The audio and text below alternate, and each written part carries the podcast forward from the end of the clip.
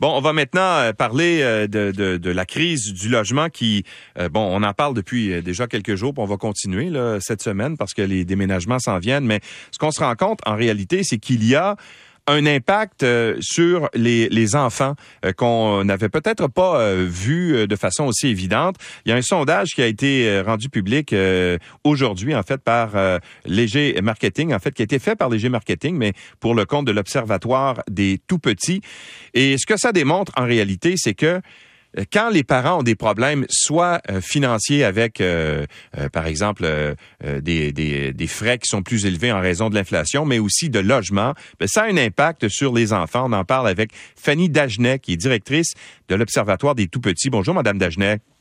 Bonjour. Alors, qu'est-ce que démontre ce sondage-là? En fait, ça démontre que les parents ont de plus en plus de difficultés à offrir le même niveau, si on veut, de d'attention euh, auprès de leurs enfants qu'ils avaient l'année dernière en raison de problèmes financiers, n'est-ce pas? Effectivement, donc on, on sait qu'un parent de tout petit sur trois a affirmé que la question du logement, c'était une source de stress importante pour eux. Et on voit que cette proportion-là grimpe chez les parents qui sont locataires, chez les parents de familles monoparentales ou encore chez les familles dont le revenu est de moins de 40 000. Donc on voit qu'il y a des sous-groupes qui sont encore plus vulnérables dans cette crise euh, du logement et ça peut effectivement avoir des répercussions importantes pour les tout D'abord parce que le fait de vivre dans une famille où les parents sont stressés euh, financièrement, ben évidemment, hein, ça peut euh, créer un climat qui est moins optimal pour le tout petit. Ça peut diminuer l'attention que le parent peut lui accorder, mais également 60% des parents locataires disaient qu'ils avaient dû changer leurs habitudes pour arriver à payer leur loyer. Mm-hmm. Et cette proportion-là grimpait à 76 chez les familles monoparentales. Donc, par exemple, coupé au niveau des frais associés à l'alimentation, à l'achat de vêtements, aux activités à réaliser avec les enfants. Alors, on voit que ça a des répercussions. Oui, c'est ça. Mais les activités, ça, j'imagine que ça doit avoir un impact, euh, bien sûr, si ça, s'il y a moins d'argent disponible pour, pour la famille, ben, on va peut-être couper par exemple, dans des, des, cours euh, ou des, des activités sportives. Et ça, ça a un impact direct, n'est-ce pas? Oui, absolument, et des impacts également sur l'alimentation des enfants. Et d'ailleurs, des études démontrent que les tout petits qui vivent dans un logement qui n'est pas abordable pour sa famille, donc dont le coût est trop élevé, ont tendance à avoir un plus petit poids que les enfants du même âge qui vivent dans un logement dont le coût est adéquat. Alors, on voit que ça peut vraiment avoir des répercussions, euh, même pour la santé des tout petits et de la famille, parce que peut-être qu'on ne mange pas euh, à notre faim, peut-être qu'on n'a pas une alimentation qui est aussi Et également, un grand défi euh, qui est révélé par ce sondage-là, bien, c'est la difficulté pour les familles à trouver un logement de taille suffisante pour la mhm. famille.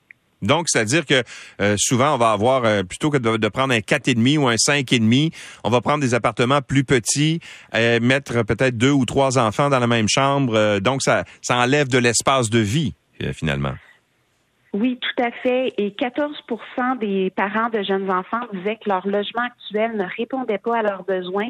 Quand on se concentre sur les parents qui sont locataires, ça grimpe à 30% euh, Chez les parents également, euh, dont le revenu de la famille est de moins de 40 000, donc autour de 32 Donc, on voit que c'est une problématique qui est encore plus importante là, chez les parents locataires et les familles à plus faible revenu. Mm-hmm. Et évidemment, le fait d'être trop nombreux dans un logement, ça devient bruyant, chacun n'a pas son espace, mais ça peut avoir des répercussions euh, sur la qualité des interactions entre les membres de la famille, sur la qualité des interactions entre le parent et l'enfant.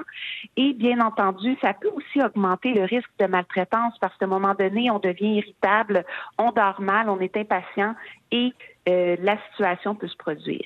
Bon, j'imagine aussi que des parents qui ont euh, davantage d'ennuis financiers vont peut-être aller chercher, je sais pas un deuxième emploi ou faire davantage d'heures pour essayer de compenser justement la perte financière.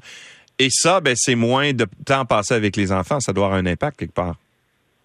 Effectivement, parfois on est également forcé de déménager en s'éloignant de notre travail. Donc les parents doivent accorder plus de temps au déplacement, donc sont moins présents auprès de leurs mm. enfants. Donc, on voit que euh, la question du logement, ça peut vraiment avoir des euh, répercussions qui se ramifient dans toutes sortes de directions. On peut également être forcé de quitter un quartier qui était euh, intéressant pour des tout petits pour aller dans un quartier où il n'y a pas beaucoup de parcs, d'espaces verts, où le transport en commun est pas très présent. Donc, évidemment, ça peut avoir de nombreuses répercussions mm. sur le mode de vie de la famille. Madame Dagenet, merci d'avoir été avec nous. Merci à vous. Au revoir. Fanny Dagenet est directrice de l'Observatoire des euh, Tout-Petits.